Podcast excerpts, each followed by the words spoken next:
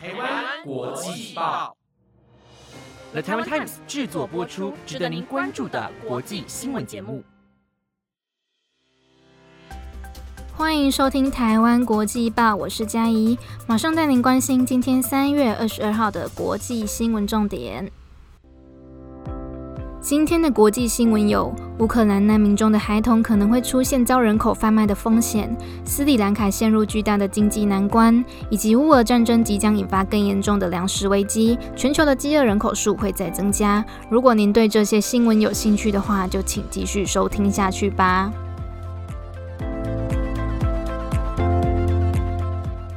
新闻首先带您关心乌克兰与俄罗斯的战况。三月十九号，俄国军队对乌克兰的城市马利波进行猛烈的攻击，当地的一所学校因此倒塌，也因为当时有许多人躲在校内的建筑避难，所以导致了几百名的民众伤亡。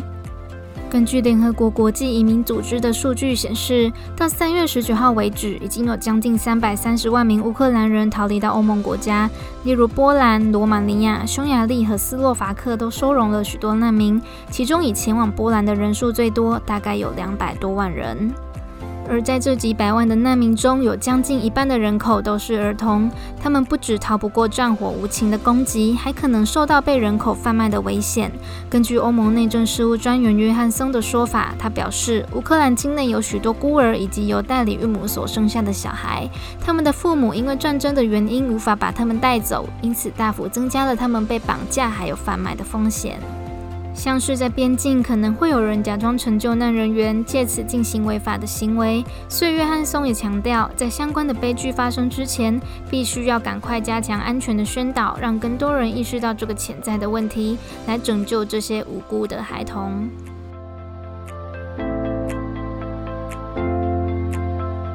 下则新闻带您关心到美国最高法院大法官听证会的消息。总统拜登在今年三月二十五号提名了联邦地区法院的法官杰克森，成为未来最高法院大法官的人选。同时，如果杰克森顺利通过了参议员的任命，也将成为美国第一位非裔的女性大法官。因此，这一次的听证会也可以说是美国司法史上非常具有代表性的一个篇章。今年五十一岁的杰克森，过去是在哥伦比亚特区联邦巡回上诉法院任职，也曾经在华府担任八年的大法官。如果他这一次能够成功上任，将会接替即将退休大法官布雷尔的职位。同时，杰克森在听证会上承诺，他一定会捍卫美国的宪法，并且守护民主自由的精神。目前，美国最高法院的保守派法官有六位，其中有三位是由前总统川普所任命的，而自由派的法官则是只有三位。这场听证会在昨日三月二十一号正式开始，预计会在三月二十四号结束。而在杰克森昨日发表的声明中有提到，他对许多重要司法议题的想法，像是美国人工流产的相关法案，还有枪支管制法等。同时，他也表示自己会恪守尽责，不会带护这份荣誉，也会秉持中立的原则来严格判断事实。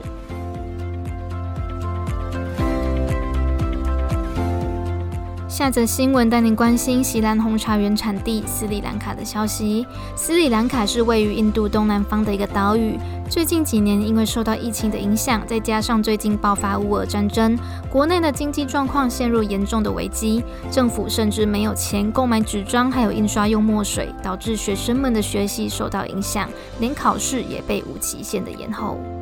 斯里兰卡的官方表示，目前国内的纸张还有墨水都出现短缺的状况，而政府又没有足够的资金向外购买，所以只能取消考试。估计大概有三百多万名的学生受到影响。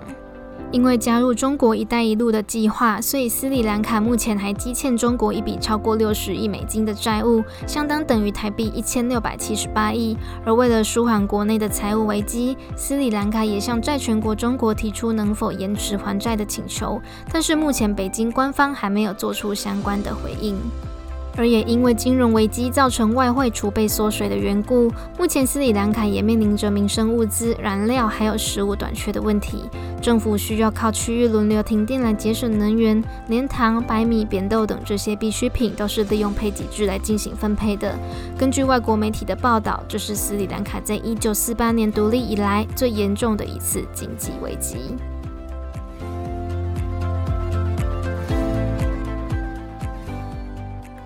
下则新闻带您关心到全球粮食市场出现的问题。俄罗斯与乌克兰一直以来都是全球主要的谷物生产大国，例如小麦、大麦还有玉米都是主要的出口作物。尤其是乌克兰，因为拥有肥沃的黑土，有利农作物的生长，被称为是欧洲的粮仓。但因为爆发乌俄战争的缘故，现在全球的粮食供应链也连带受到了影响。不只是谷物的供给出现严重的短缺，肥料的价格也开始大幅的上涨。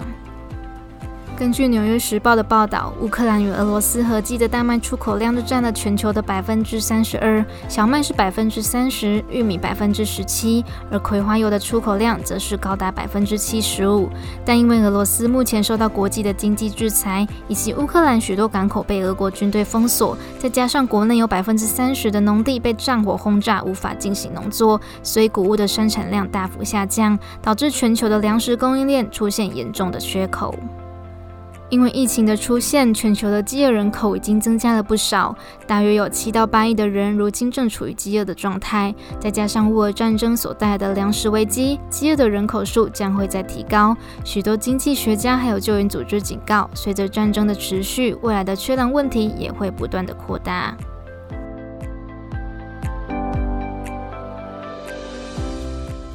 最后一则新闻带您关心到气候的消息。因为拥有丰富的生物多样性以及美丽的海洋景观，澳洲的大堡礁被列为世界遗产之一，同时也是澳洲非常热门的观光胜地。但最近却传出，因为海水温度持续上升，可能导致珊瑚出现白化的问题。